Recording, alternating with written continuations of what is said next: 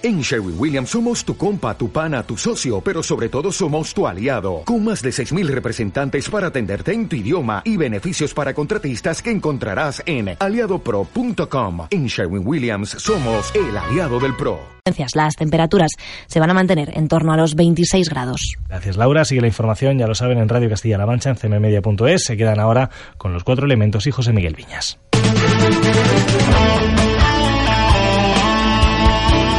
Servicios informativos. CMM Radio.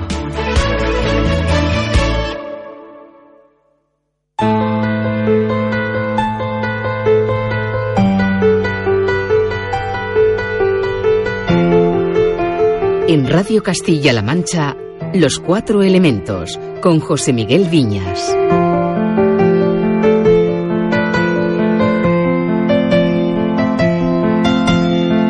Bienvenido a los cuatro elementos. Hoy gran parte del programa estará dedicado al agua. Aprenderemos muchas cosas sobre ese elemento de la naturaleza gracias a dos invitados expertos en la materia. Recientemente la Universidad de Valladolid ha publicado un libro titulado Hacia un agua justa que reúne una colección de artículos de especialistas en el tema. El libro ha sido coordinado por los profesores Andrés Martínez de Azagra y Almudena Gómez de Ramos. Ambos van a participar en el programa y con su ayuda conoceremos muchas de las cuestiones clave sobre el agua que aparecen en el libro.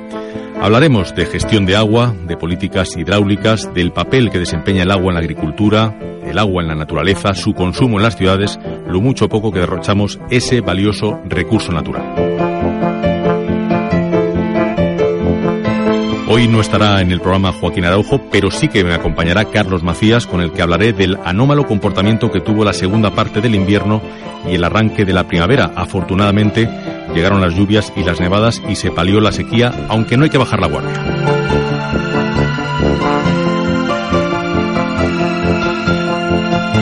Carlos también abordaré el tema de los humedales de la región, que ahora en primavera se encuentran rebosantes de agua y llenos de fauna, con muchos ejemplares de aves que han hecho aquí su parada en su ruta migratoria hacia el norte.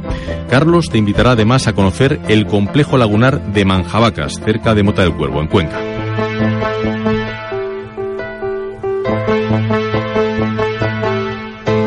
Si conoces algún paraje natural de la región y te apetece que lo compartamos aquí, te invito a que nos escribas y nos lo cuentes. Tienes a tu disposición una dirección de correo electrónico que paso a recordarte. Toma nota. Los cuatro elementos arroba cmmedia.es. Te lo voy a repetir. Los cuatro elementos, todo junto y con cifra, arroba cmmedia.es.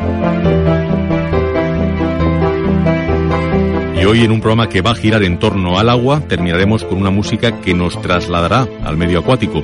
Escucharemos el sugerente canto de sirenas que hace unos años dio a conocer el grupo Through Faith.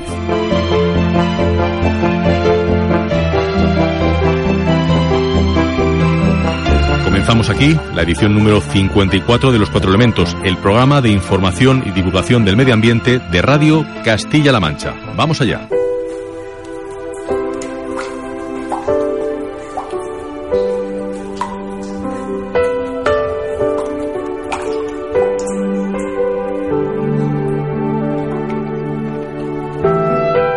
Esta dulce lluvia musical de Bill Douglas nos introduce en el tema al que vamos a dedicar hoy buena parte del programa.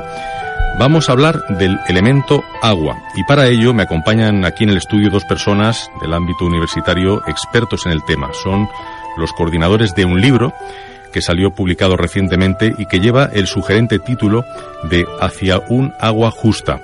Antes de que hablemos del líquido elemento, os voy a presentar a mis dos invitados, a los que ya les doy la bienvenida a los cuatro elementos. Muchas gracias por, por estar aquí. Muchas gracias. Hola. Bueno, eh, aquí a mi izquierda tengo a Andrés Martínez de Azagra. Él es doctor ingeniero de montes, catedrático de escuela universitaria y lleva impartiendo clases ya muchos años de hidráulica, de hidrología forestal, modelos hidrológicos, repoblación de zonas áridas, entre otras materias. Ejerce la enseñanza en la Escuela Técnica Superior de Ingeniería Agraria, de Ingenierías Agrarias de la Universidad de Valladolid, en el campus de Palencia, y es autor de varios libros y de numerosas publicaciones en la materia. Y a mi derecha está Almudena, que ha venido con Andrés, Almudena Gómez Ramos, que es doctora, ingeniero agrónomo y profesora titular de Economía Agraria del área de Economía, Sociología y Política Agraria de la misma universidad, de la Universidad de Valladolid. Tiene también una gran experiencia y conocimiento sobre economía, en este caso, y políticas de gestión de recursos hídricos, así como el análisis de los impactos de las políticas agrarias y forestales en ese par de ámbitos. Y también es autora de numerosos trabajos y publicaciones sobre el agua. Bueno, el libro que habéis coordinado lo ha publicado el Servicio de Publicaciones de vuestra universidad. Es un libro con mucha información, tiene casi 500 páginas y reúne eh, muchas de las cuestiones importantes relacionadas con el agua aquí en nuestro país y particularmente en Castilla y León. Bueno, lo primero que me ha llamado la atención es el título, Hacia un agua justa, que suena, mm, suena un poco a reivindicación. Eh, ¿Qué es lo que se quiere llamar la atención con ese título? Y aparte, también, si queréis, Andrés, me describes la portada, porque fuera de micrófono me has dicho que es una foto muy particular. Bueno, respecto de cómo surgió la idea y del título, pues respecto del título, hacia un agua justa, el origen del título es un curso que hicimos hace dos o tres años, en que fue tuvo mucho éxito eh, porque fueron muy generosos los los que dieron los profesores que dieron ese curso. Y luego por otro lado eh, pues también tuvo mucha, muy buena acogida por parte de los alumnos. Y entonces decidimos que podría tener mucho interés el publicar eh, pues un texto relativo a ese tema el curso se llamaba ya también Hacia un agua justa, tenía ese, el ah, mismo nombre. Y bueno, el, término justa, pues hay que entenderlo, pues por un lado de justicia, como un deseo, ¿eh? más que una reivindicación, como un deseo de justicia, pero también siendo conscientes de que el agua es un recurso renovable sí, pero limitado y en consecuencia pues hay, eh, es justo en el sentido de que no tenemos todo el que queremos.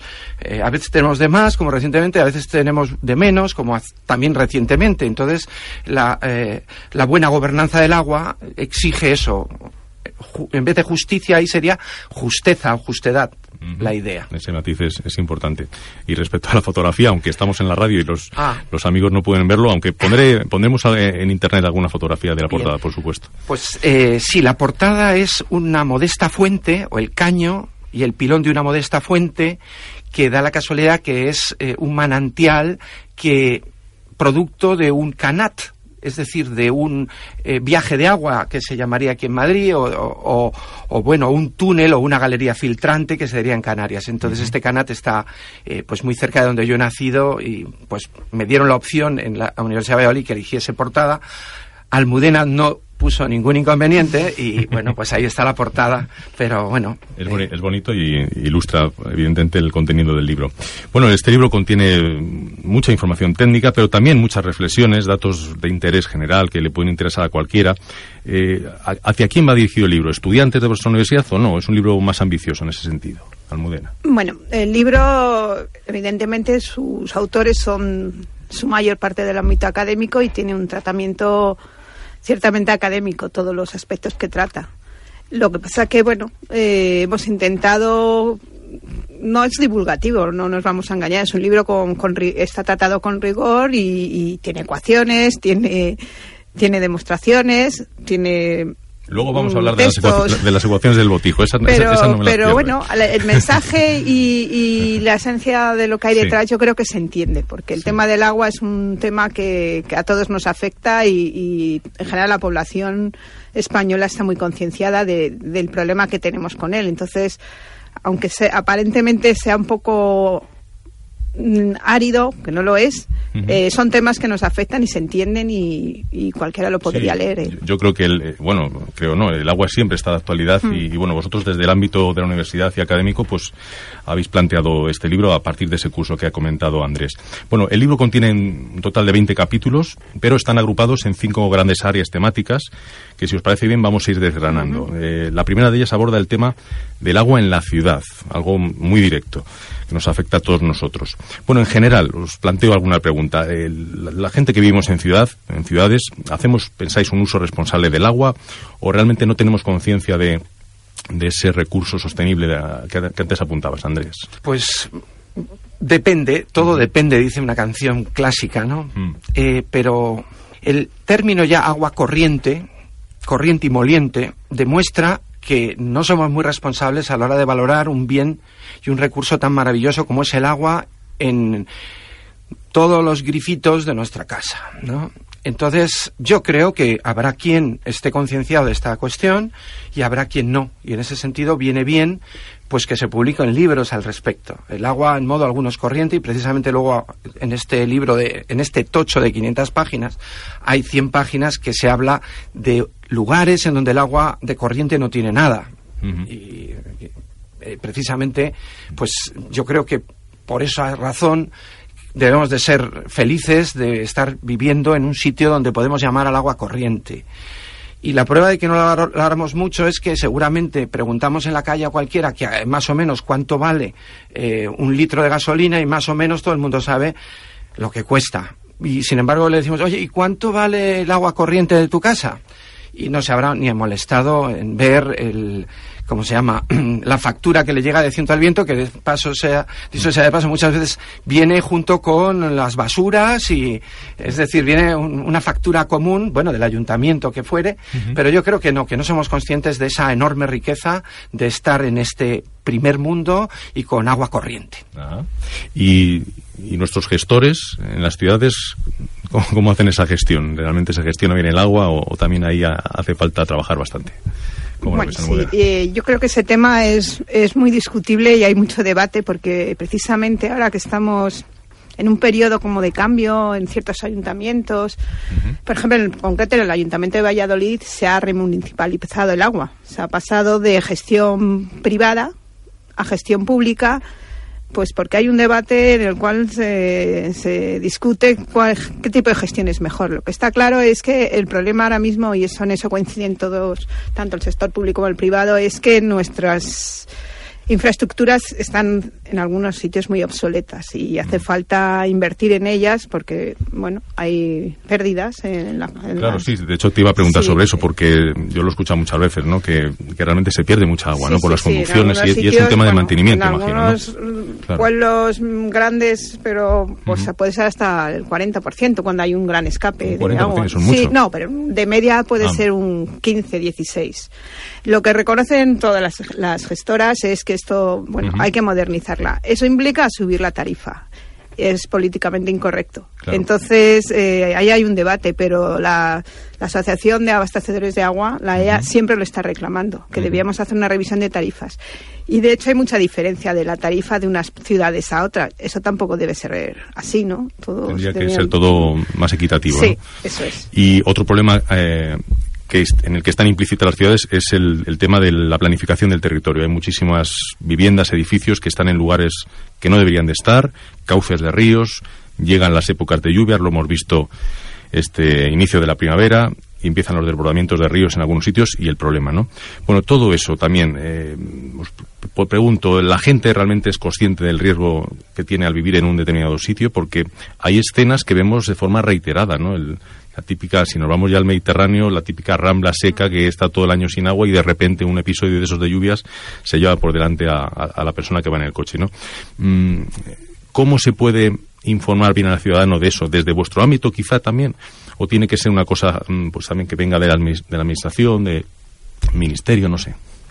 Claro, eh, en la vida hay riesgo, ¿eh? eso está claro.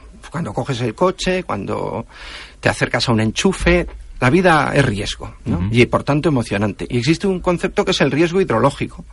Y el riesgo hidrológico es acercarse a un río cuando está crecido, aunque o cruzar una vaguada cuando eh, con un todoterreno de última gama, pero cuando el río va por ahí o el arroyo va con una eh, encrecida, ¿no? Bien, eso es, claro, una cuestión que fácil de solventar con simple prudencia, pero también conviene ser prudente a la hora de comprar un, un, un chalet o un piso. Entonces, eh, la toponimia del lugar da una información muy valiosa. Yo recomendaría eh, que, por ejemplo, no comprar eh, pues en, en, un lugar que se llame urbanización La Rambla. ¿Por qué? Pues porque casi seguro allí hay una rambla. Tenemos tendencia a minimizar el riesgo. No, es que los cauces están regulados y tal, pero a lo mejor, por muy regulados que estén, hay una red hidrográfica muy importante que no lo está. Yo, yo, entiendo eh, que esa responsabilidad personal de cada uno tiene que existir, es muy razonable lo que estás explicando, pero digamos que también tiene que haber por parte de los de arriba. quería apuntar en ese sentido. En los años 90 se hizo un mapa de zonas inundables en todas las cuencas y se marcó una franja de, zonas de riesgo, como dice Andrés. Lo que pasa que, que con el boom y la burbuja inmobiliaria no se ha respetado muchas zonas, mucha, ese mapa y se ha construido en zonas declaradas como potencialmente inundables. Claro, yo, creo que no, debería haber una urbanización que se llame La Rambla.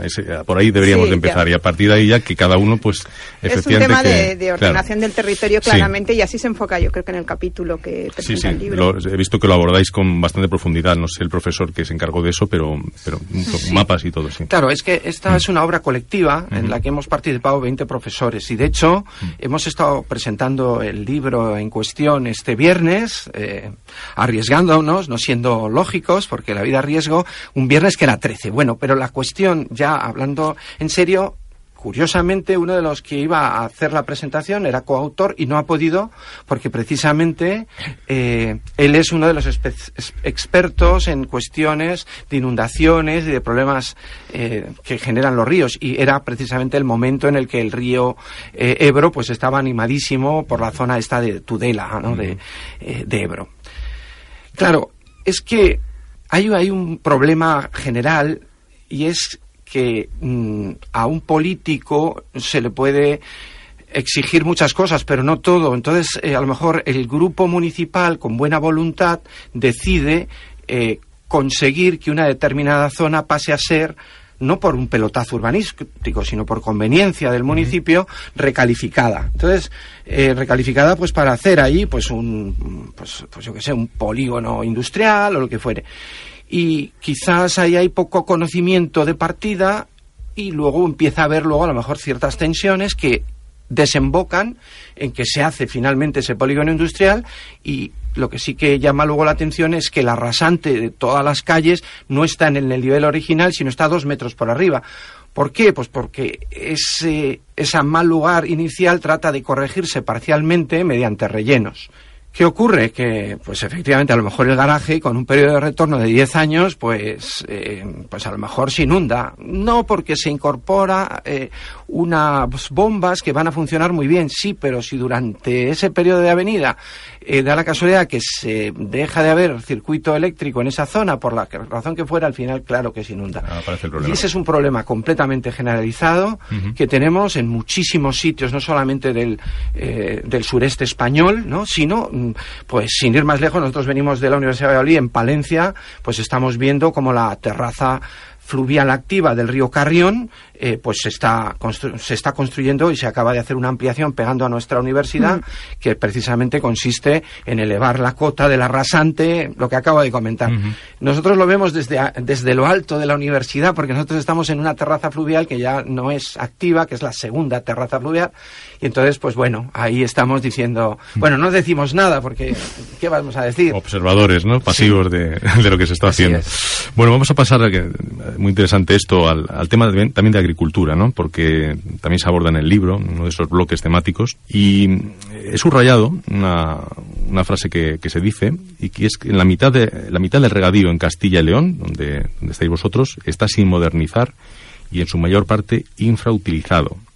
Bueno, ¿qué se puede hacer ¿no? para que eso empiece también a cambiar, no solo allí en, en Castilla y León, sino en otras regiones como Castilla-La Mancha y otras? ¿no? Eh, bueno, aquí creo que vamos a responder tanto Almudena como yo, pero eh, Almudena como experta en, doctora ingeniero agrónomo, yo quizás eh, un poco como abogado del diablo, ¿no?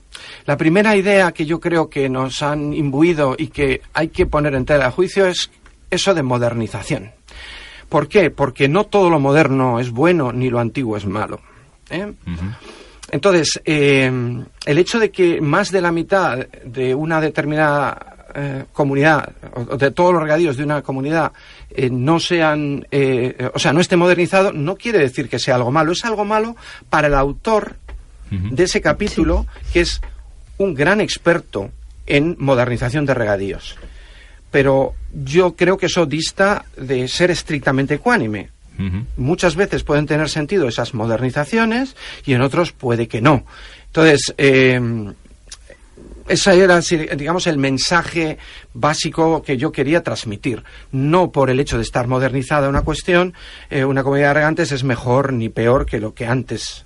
Eh, si se hace con un sentido común, bienvenido, pero por ejemplo, el denostadísimo riego por gravedad o riego a manta, bueno, pues en algunos lugares tiene perfecto sentido, porque la gran ventaja que tiene el riego por gravedad es que precisamente es estrictamente sostenible porque no requiere de sistemas de bombeo ni nada por el estilo. Sí que es verdad que un sistema de riego por gravedad puede tener una eficiencia de aplicación del agua muy baja en determinadas situaciones, sobre todo si el que maneja el riego por gravedad pues despilfarra ese agua, pero para eso si se pusiese un contador ya Sí, que, es decir, hay manera de, hacerlo eficiente, aunque el, sistema en, per se no, no sea eficiente, por así decirlo. Eso es. algo más, Almudena. Bueno, yo quería corroborar lo que dice mm. la comenta Andrés. El libro no, no se posiciona. De hecho, ese capítulo que yo creo que es el de los más polémicos que hay, porque el agua en la agricultura es un tema muy, muy discutido, porque es el sector que más agua consume. Eh, hay dos, bueno, hay, varios, no sé si hay cuatro capítulos. Uno es más descriptivo del plan de cómo se ha modernizado los regadíos en Castilla y León, otro de la FENACORA, que es la Federación Española de Comunidades de Regantes, que son, por supuesto, muy, muy defensores de, del regadío español y del papel económico que aportan a, la producción final agraria. Y luego tenemos también un capítulo de, de Ceisa Peteado, que es eh, de WWF, una organización ecologista, y, y, tiene su punto de vista también igual de respetable que los otros, porque ya también es una buena técnica. Entonces yo mm, personalmente, ¿cómo lo veo? Pues yo creo que las modernizaciones, eh, bueno, mm, en, en Castellón queda mucho por, modernizar, pero se ha modernizado muchísimo y en los últimos años yo creo que ha sido la comunidad autónoma que se ha llevado mayor parte del presupuesto dedicado a esta partida. Se han hecho modernizaciones em, y no lo, yo creo que incluso el autor del libro nos lo comentaba mm, casi mm, desorbitadas a nivel de gasto para luego los cultivos que hay. tenemos en cuenta que son cultivos de una baja productividad ahora mismo cultivos extensivos como maíz o, cereal, mm, alguna forrajera. Eh, eso justifica esa inversión. El problema es que la inversión se tiene mucha subvención europea, pero la Directiva Marco de Agua nos dice que hay que recuperar esa inversión, que lo tenemos que pagar, que lo tiene que pagar el regante. Y, y, entonces los números no salen. y si lo que pasa es que como todo en esta vida, pues lo solucionamos tirando patada para adelante lo, que, lo que se propone es que en 30 años empiecen a pagar el coste real de la inversión. Ya veremos qué pasa entre 30 años. Entonces. Pues dentro de 30 años lo que probablemente va a pasar es que los impactos del cambio climático van a ser mayores. ¿Y cómo está preparado el sector para afrontar eso? Y centrándonos un poco en el tema de agua, porque si vemos las proyecciones eh, apuntan a que probablemente haya menos disponibilidad de ella, que el recurso siga estando, pero quizá más irregularidad en el reparto de las precipitaciones, mm, menos, menos reparto eh, eh, igualitario durante el año, o sea que primaveras, pues a lo mejor con más episodios de lluvias intensas, pero menos días de lluvia, en fin, ese tipo de cosas, ¿no? Eh, ¿Está preparado ahora mismo, por ejemplo, el regante de allí de vuestra región para, para afrontar eso? Que hay que irse adaptando, porque si no, vamos, vamos a tener un problema también, ¿no? Bueno, así como mensaje general es difícil responder a una pregunta tan, tan interesante por un lado y ojalá yo lo supiera. Me voy a tirar, basta que se trata de agua, me voy a tirar a la piscina. Yo diría que uno de los colectivos y eh, más sensatos de todos los profesionales que yo conozco son los que pisan día a día la tierra y que son los agricultores. Entonces, ¿están preparados? Pues no sé, yo creo que son muy sensatos y en líneas generales y se vean a ver abocados a cada vez utilizar con más eficiencia el recurso agua que tienen. Eh, por ahí, yo, yo, digamos, me daría, me preocuparía más que ese señor que pisa la tierra y que la conoce a la perfección, los grandes eh, eh, gurús, digamos, políticos que decidan hacer esa política general de sabe Dios qué. Entonces, en este caso estaríamos hablando del agua, porque a lo mejor son tremendamente injustos con ese agua precisa, ¿no? Eso es un poco el miedo. Es un tema muy importante porque efectivamente el agua un recurso vital que no es forma parte del Producto Interior Bruto, pero que, eh, en fin, se debería de formar parte del Producto Interior Blando, por lo menos, ya no el bruto, ¿no? El, porque es algo fundamental, es un líquido, ¿no? Y, y ahí sí puede haber muchos errores. Eh, y en 30 años más porque son acumulativos. Pero bueno, eh, luego ya se encarga el río, ¿no? después de años mil vuelve el agua a su cubil, dicen, ¿no? Como después de años mil vuelve el agua a su cauce de enmendarnos los errores. Y yo más me temo que los errores no partirán del, del sector agrícola inmediato del agricultor, sino a lo mejor del político, doctor ingeniero. Eh, eh, más bien del político, no doctor ingeniero. Esto era para pegar una puya a mi compañera que decía no es de mi departamento, entonces hay que. No, no, yo trabajo con, o sea, conozco quizá los políticos, los que gestionan el, el agua. Bueno, eh, en este programa eh, hablamos bastante de naturaleza, realmente la mayor parte de los contenidos eh, giran en torno a ella. Y el tercer bloque temático del libro precisamente es de la relación del agua con ella. ¿no? Y en primer lugar os voy a, siguiendo con temas polémicos, os voy a preguntar por el tema de los trasvases, ¿no? porque en Castilla-La Mancha, donde se emite este programa, pues sabéis que está el tema del Tajo Segura, que de vez en cuando pues remueve las aguas bastante a nivel social, político una pregunta muy clara y muy directa. Con la realidad del agua de nuestro país, en general, sin entrar en el detalle de una comunidad determinada, ¿son necesarios los trasvases? ¿Se podrían eliminar? ¿Cómo se puede gestionar eso? Eh, yo creo que, bueno, hay una, una cuestión que todavía tenemos mucho recorrido en España, que es la política de gestión de la demanda. O sea, la política tradicional es solucionar los problemas construyendo infraestructuras a través de la construcción de embalses o en este caso los trasvases. Pero tenemos todavía recorrido para mejorar la eficiencia en el consumo, eh, nuevas, la reutilización del agua, ahora bueno, se, se incorporan las desaladoras como una nueva oferta de agua.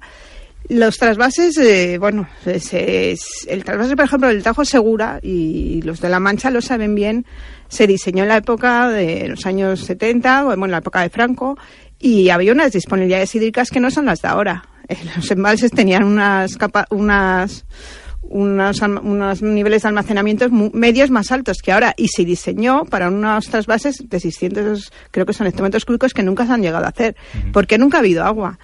Y es que estamos hablando de trasvasar de una zona seca a una muy seca. o sea, no es que sobre el agua en Castilla-La Mancha, no sobra. Del Ebro, que es la otra opción que, en su día se trató, y ahora, claro, como el Ebro va es que el, agua tiene un, el río es un, es un, ente vivo, no podemos cambiar su caudal de la noche a la mañana, eliminarnos, desaparecía el, delta del Ebro, o sea, el impacto ambiental sería brutal, el coste económico sería enorme y al final, por ejemplo, la experiencia del trasvase de Tago Segurar nos, da, nos dice que aquello fue simplemente generar expectativas y el gran proliferamiento de regadío en Murcia fue por causa del trasvase. Si no, nadie se le hubiera ocurrido poner tanto regadío, tanto superficie en riego en una zona tan seca. Es verdad que es una zona muy próspera, con un clima privilegiado, pero no no está adaptada a las, a las disponibilidades hídricas. Y tampoco puedes dejar, el, Tajo pasa por, por Toledo, que es un chorrito, o sea, no podemos estar en esta situación. Los, embalses de la cabecera, y incluso a pesar de las lluvias que, que se han producido, pues siguen en, en un porcentaje muy pequeño. y, se siguen mandando estos metros cúbicos porque, eh, por, por ley tiene, claro, así la ley lo establece la prueba del Parlamento, pero Mm, bueno, lo único que hace es generar expectativas y a lo mejor como ya tienen, bueno, no digo que los regantes de Murcia son muy eficientes y utilizan muy bien el agua, pero no sé, eso genera muchas expectativas de, de, crecimiento del regadío, de cultivos más demandantes. Debían a lo mejor buscar también otra adaptación diferente. Sin duda hay que reflexionar sobre, sobre el futuro de, los trasvases y, tenemos la lección de, ese trasvase de Tajo Segura. Eh, en uno de los capítulos del libro, en este bloque de naturaleza, eh, de hecho, el, el, capítulo lleva por título Los bosques como reguladores del ciclo hidrológico. Aquí hablamos mucho de bosques, de árboles, eh, ¿Cuál debería ser también la política forestal más adecuada para conseguir eso, que, no haya alteraciones graves en, ese ciclo hidrológico natural? Claro. Eh, es también complicado. Es un tema muy complicado, pero una cuestión que nadie puede debatir es que precisamente el ciclo hidrológico que se produce en ecosistemas naturales llámase en un bosque o en un monte bien tupido, pues es un ciclo que en el cual hay poca escorrentía superficial, hay poca erosión y hay mucha infiltración y mucha recarga de acuífero siempre y cuando, lógicamente, el árbol eh, no tenga tiempo o el ecosistema en cuestión no tenga tiempo de evapotranspirar todo lo que ha caído. Como suele llover cuando llueve mucho, mucha parte de ese, del agua que cae efectivamente escapa de la rizosfera, es decir, de la profundidad de las raíces y termina en un acuífero y emerge aflora en donde en los manaderos, en los manantiales, etcétera, de una, manera plácida. ¿Qué significa? Que efectivamente todas las cuencas, eh,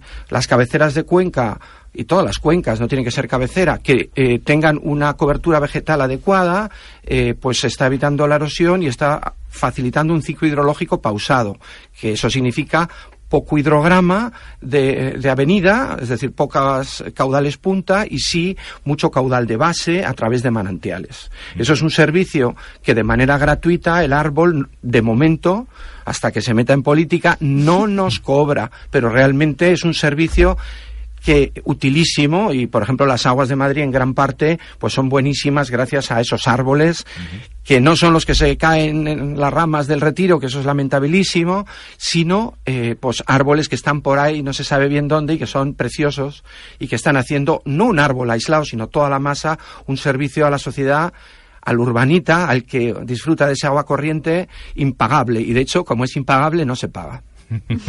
bueno, desde aquí, desde luego que proclamamos muchas veces eh, que nuestros bosques tienen que estar sanos y, llenos de árboles. Y además el árbol que toque, eh, que corresponde con, el lugar, ¿no? No repoblaciones así sin mucha cabeza. Bueno, se me van a quedar temas en el tintero. La verdad es que el libro da para muchísimo eh, y, seguramente que cuando alguna vez abordemos un tema que se ajuste a lo mejor a alguno de esos de, esas áreas temáticas o capítulos, pues a lo mejor vuelvo a, recurrir a vosotros para que ya hablemos de alguna cuestión particular. Pero no, no quiero terminar sin ese último capítulo del libro, al margen de, de esos bloques temáticos, que es un capítulo dedicado al conocimiento del botijo y a su capacidad de enfriar agua. me ha resultado sin duda curiosísimo. Yo ya tenía referencias eh, de, la ecuación del botijo, que dio bastante que hablar hace unos años, pero yo creo que este artículo, que lo he estado leyendo de hecho, completa ese, ese estudio de la física de los recipientes de, de arcilla y de su poder refrigerante. Bueno, ¿cómo, ¿Cómo surgió el meter ese capítulo? ¿Eso salió en el Congreso o fue una cosa ya extra? Nuevamente, eh, eso eh, he infringido una regla de, que es tratar de ser sensato. Y sí, eso es un capítulo que lo hemos llamado miscelánea y precisamente, bueno, yo soy profesor de hidráulica, a mí me gustan mucho las ecuaciones, además de los árboles y la enseñanza en general. Y sí descubrí efectivamente, eh, al igual que José Miguel, eh, un precioso artículo escrito en inglés en una revista de impacto y de relumbrón de esas en las que nos obligan ahora a escribir, que para adquirir currículum que hablaba de las ecuaciones termodinámicas del botijo, que son dos, eh, una de ellas está relacionada con eh, la tasa de evaporación de agua que se produce en el exterior del, botijo y, la otra de ellas es un balance energético para deducir a qué velocidad o, mejor dicho qué temperatura final alcanza el botijo merced a ese sudor que tiene. Bien. Eh, pero claro, realmente en el botijo están ocurriendo también fenómenos que están relacionados directamente con la hidráulica, no ya con la termodinámica, que son esas dos ecuaciones, sino con la hidráulica. Y bien, eh, pues mm, leí ese artículo con muchísimo interés y, y me di cuenta de que a lo mejor podía tener interés, por un lado, lanzar el mensaje en castellano paladín y luego, por otro lado, pues incrementar alguna ecuación más para, para que el botijo pudiese leer lo que está realmente haciendo, que lo sabe de sobra, por supuesto. Y ahí quedó entonces un capítulo, yo creo, atractivo de leer para cualquiera, pero eh, porque las ecuaciones te las, puede, las puedes soslayar, eh, y, pero sí coger el mensaje general de que, bueno, es un método sostenible y modernizante de refrescar el agua. Y eficiente. Y muy eficiente, sí.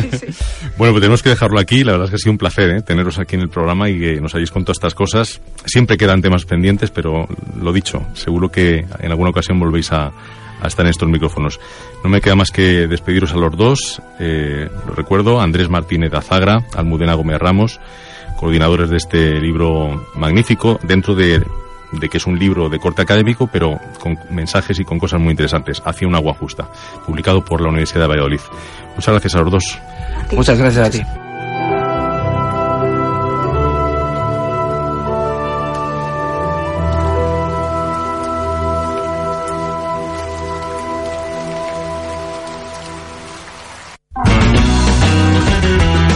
Eran cuatro amigos que se juntaron para hacer lo que más les gustaba. Dos eran exmiembros de Tequila, Ariel Roth y Julián Infante, ya desaparecido. Más el entonces desconocido músico argentino Andrés Calamaro, que venía de Los Abuelos de la Nada, y el baterista madrileño Germán Vilella. El marinero y el capitán se reunieron en un bar. Con solo cuatro discos supieron definir el rock en castellano, sabiamente combinado con reggae, copla, rumba o milonga. Fue tanto de Hoy recuperaremos lo esencial de los Rodríguez en Una noche con Cervantes, a partir de las 2 de la madrugada. por una rubia loca que bailaba sola Soy Judith Mateo y te espero en El Alma de Judith, donde descubriremos este sábado a las 3 de la tarde al Local 4. Estarán con nosotros presentándonos su disco El Hombre de tu Vida. Y el domingo a la misma hora estaremos charlando con Ankli, que divide su pasión entre el surf y la música. No te lo puedes perder aquí en CMM Radio.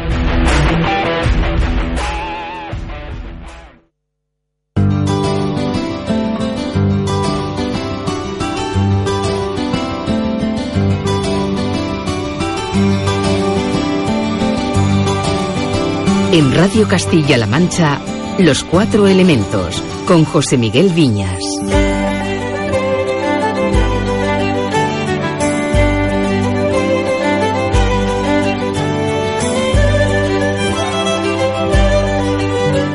Pues por aquí seguimos y ahora ya acompañado de Carlos Macías, aquí en el estudio. Carlos, ¿qué tal? ¿Qué tal? Muy buenas, ¿cómo estamos? Pues muy bien, deseando como siempre que nos cuentes cosas y que charlemos de temas que seguro que interesan mucho a la audiencia. Pues vamos a charlar un ratito de esas cosas interesantes que intentamos siempre traer y acercar a nuestros oyentes, pues para que conozcamos algo más del, entorno que nos rodea, ¿no?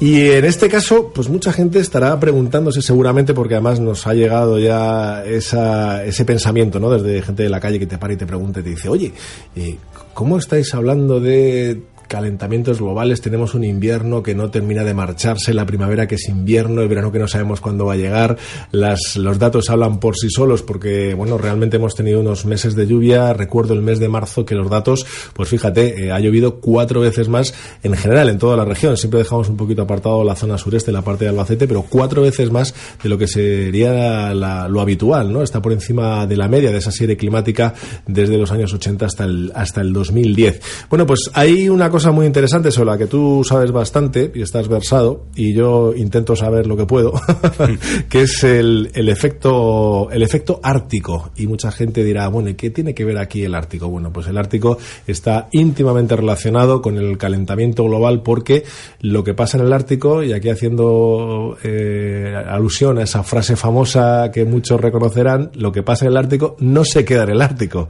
sino que tiene tiene por desgracia consecuencias a nivel global. Así es, la verdad es que ha sido muy llamativo, ¿no? El, la manera en la que se ha comportado el tiempo en los últimos meses, porque nadie lo olvida, veníamos arrasando una sequía que ya tenía pinta de que la cosa iba a ser muy peligrosa, porque ya estábamos con unos niveles de reservas muy bajos, todavía, de hecho, seguimos, por ejemplo, ahí en la cabecera del Tajo con, con las reservas bajas, pero el, el, hecho en sí es que empezó a cambiar la dinámica atmosférica y vimos como mmm, el tiempo pasó a ser radicalmente distinto. Lluvias con continuidad, borrascas que llegan a la península, ambiente frío, y esto pues efectivamente que contrasta con ese calentamiento global que siempre que hablamos de él, pues hablamos de lo contrario, ¿no? De las sequías, de temperaturas muy altas durante toda época, todas las épocas del año, incluso en los inviernos anómal, anómalamente cálidos. Bueno, ¿qué es lo que ocurre? Pues lo que ocurre es que ese calentamiento global lo que está provocando sobre todo es una pérdida muy acusada de hielo en esa región del norte de la Tierra, en, el Ártico. Y eso está alterando de manera muy importante los patrones meteorológicos. De manera que, por ejemplo, las borrascas, que normalmente eh, al final del, del, invierno deben de bajar de latitud, pues eh, se desacoplan, no bajan en el momento que bajan. Eso permite que esas dorsales de aire cálido pues se mantengan durante parte del año en, el que habitualmente no ocurre, suele ser en verano, pero vemos como los otoños pues están cada vez siendo más cálidos y ha ocurrido algo asociado a, a, ese cambio que se está produciendo ahí arriba en el Ártico y es lo que se conoce en meteorología como un calentamiento súbito estratosférico. De repente una masa de aire muy cálida se instala sobre esa zona del norte de la Tierra y eso hace que el aire frío se vaya más al sur y provoque ese cambio de ciclo, ese cambio de patrones meteorológicos que al final ha tenido su reflejo, afortunadamente, en el fin, al menos temporal, de esa dura sequía que, veníamos atravesando. Sí, un, poquito hay que poner al, oyente en, situación para que eh, la gente se haga idea de que, de que el Ártico es como el gran refrigerador del planeta. En un momento dado es el que, bueno, eh, echa, digamos, hacia el espacio, eh, refleja ese calor que, nos llega desde el Sol y lo vuelve, lo devuelve al espacio, con lo cual evita que la superficie terrestre tenga ese sobrecalentamiento que ahora ya sí empezamos a tener, porque además los datos son pelundantes Es que tres cuartas partes del Ártico prácticamente ha, desaparecido en forma de hielo. Los, los datos, para que ustedes hagan una idea, es que la, la superficie de hielo ártico que se ha reducido ha quedado en 3,4 millones de kilómetros cuadrados. Es verdad que es una barbaridad, pero si pensamos que en el año 79 esa superficie era de 8 millones de kilómetros cuadrados, nos podemos hacer una idea de, de cómo está ahora mismo la situación lo incluso en datos más, eh, más claros para que la gente lo pueda visualizar bien, esos 3 eh, millones y medio de kilómetros cuadrados sería el equivalente a la superficie de España, Francia y el mar Mediterráneo, con lo cual estamos hablando de una situación realmente, realmente comprometida. Hay que pensar que el, que el hielo eh, en esas zonas del norte de la Tierra, pues tiene un ciclo estacional, es decir, en invierno es cierto que crece y, y mengua en verano, pero año tras año pues estamos viendo cómo la tendencia es clara a reducirse esa superficie de, hielo permanente. El problema no solamente la superficie, sino que también se está detectando, y los satélites ya toman ese tipo de medidas, que el hielo que hay, aunque haya un momento, un invierno determinado que aparentemente tenga una gran superficie del hielo en el Ártico, el hielo lo que está perdiendo es grosor. Hay cada vez más hielo joven, menos hielo antiguo. Antes había muchas zonas muchísimos kilómetros cuadrados eh, en los que incluso en verano se mantenía una capa de varios metros de hielo y ahora o ese hielo desaparece o queda una frágil capa que de un año a otro pues termina desapareciendo. Entonces esta, es un proceso que claramente está evolucionando hacia que ese hielo quede reducido a la mínima expresión, ¿no? Y eso evidentemente que está teniendo ya una consecuencia clara en el clima de la Tierra.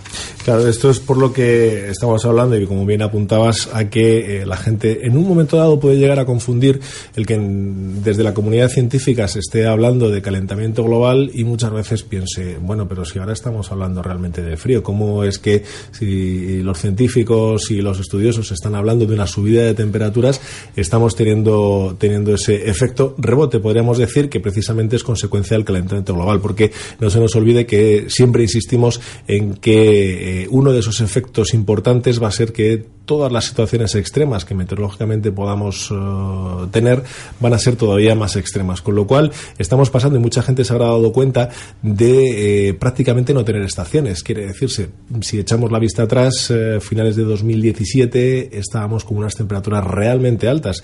Para estar en el mes de otoño, pasamos casi sin tener paréntesis de, otoño al invierno con las temperaturas absolutamente desplomadas.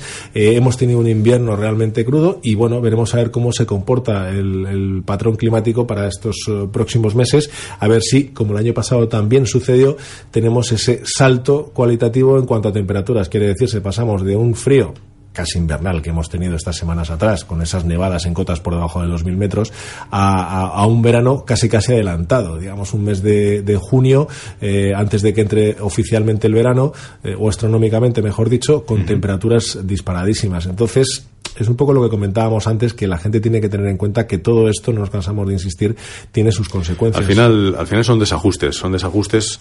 Es cierto que el clima siempre está desajustado, o sea, ningún año se ajusta perfectamente a lo que dicta el calendario y las estaciones y tiene que hacer calor en junio y tiene que hacer frío en diciembre, pues sí, en general sí, pero ya sabemos que muchas veces hay semanas raras o hay tiempo desajustado, ¿no? Pero mm, ciertamente ese gran desajuste que está ocurriendo ahí en, esa región de la Tierra, pues se está transmitiendo a otros muchos lugares. Al hilo de, de, de esa expresión de efecto ártico, también eso está ligado a una hipótesis una hipótesis que todavía está, no está claro si al final se, terminará cumpliendo, y es que mm, el, aporte de aguas frías y, y, saladas que se está generando por ese deshielo en esa zona de la Tierra podría, es lo que especulan algunos científicos, podría llegar a ralentizar esa gran corriente oceánica que recorre el Atlántico Norte, la corriente del Golfo, que en buena parte eh, lo que provoca es que el clima sea bastante benigno durante los inviernos aquí en la fachada. Es una cinta transportadora, en definitiva. Claro, es una, es una gran cinta transportadora de calor, ¿no? Uh -huh. Básicamente. Entonces, si esa cinta se para, y, y, la hipótesis es que esos aportes de, que se están produciendo de agua en el Ártico podrían llegar a, a detenerla o a ralentizarla, pues eso tendría consecuencias en el clima de Europa que se volvería más extremo en, cuanto al frío. Es decir, que podríamos eh, ver cada vez con mayor frecuencia este tipo de inviernos e incluso pues veranos frescos, ¿no? Y eso nos llevaría a un escenario de una pequeña glaciación, podríamos decir.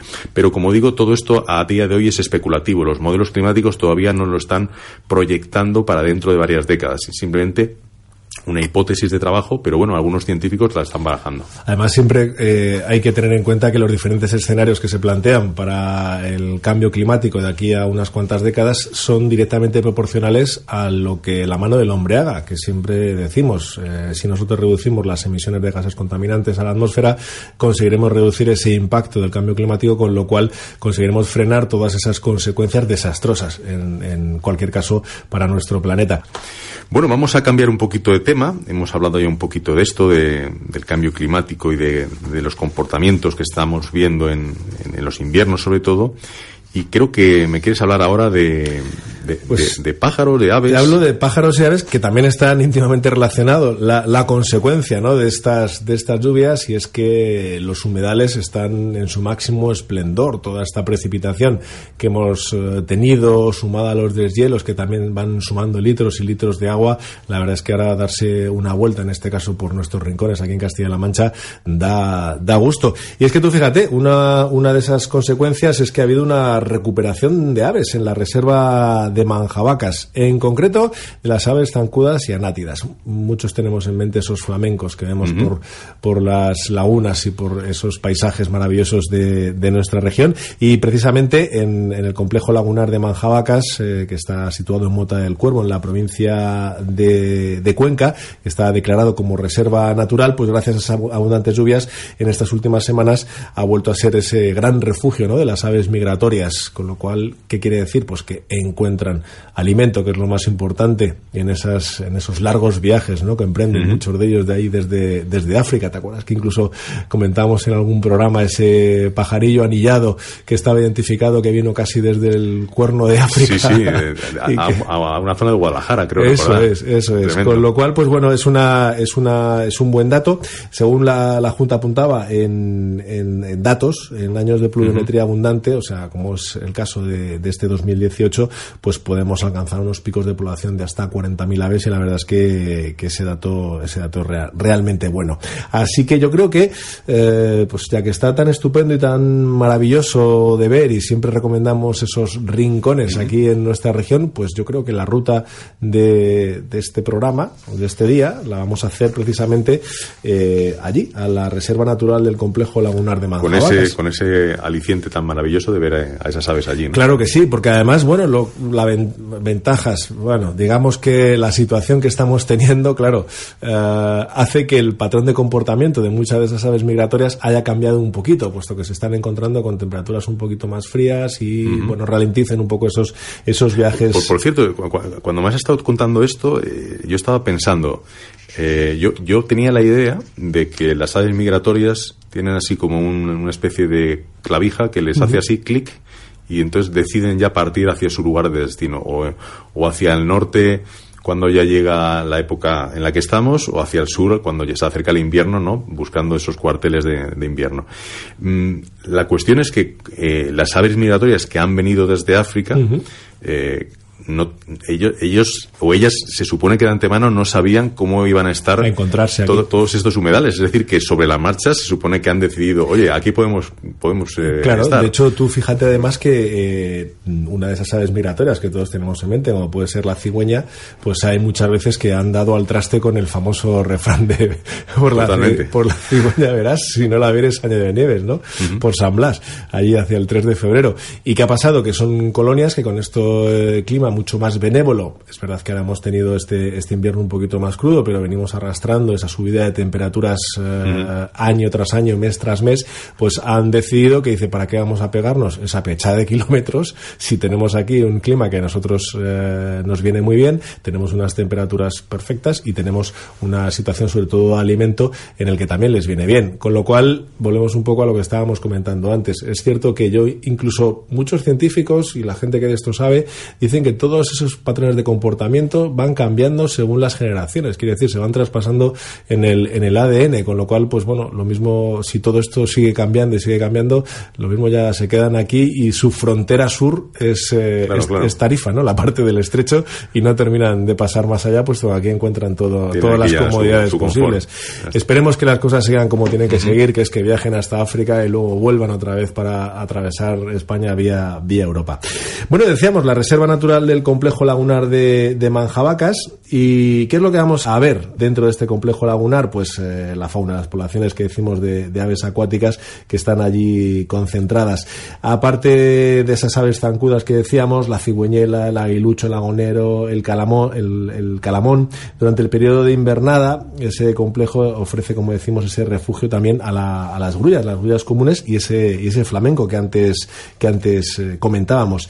Hay un itinerario interpretativo acondicionado para la visita, quiere decir que a la vez que lo estamos viendo, nos van a ir explicando que siempre está, está bastante bien, con lo cual, según vayamos hablando, eh, andando y dando nuestro, nuestro paseo, tenemos una serie de carteles señalizadores, nos tenemos una pequeña explicación que siempre está muy bien, ¿no? El saber lo que estamos viendo es como pasa con los cuadros, que yo sé que a ti esto también te gusta mucho. Sí, no, además es que es, agradecer, porque muchas veces te pierdes muchas cosas si no tienes esa información, claro.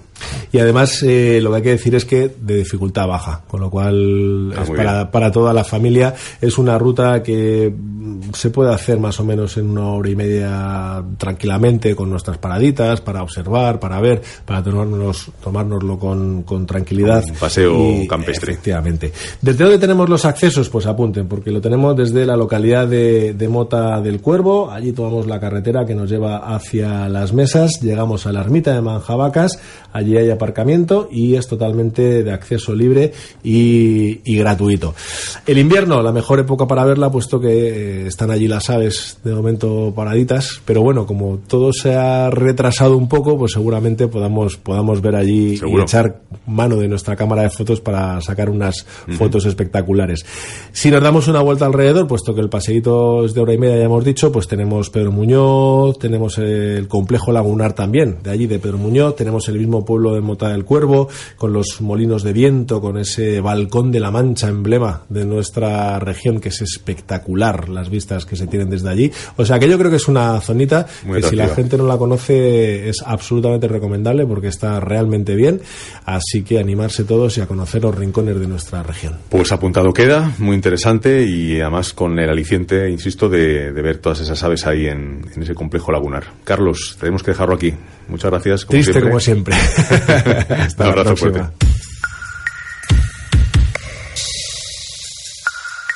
La música elegida hoy para despedir el programa comienza de esta forma tan relajante y envolvente y nos va a permitir disfrutar con la sugerente voz de la cantante del grupo Through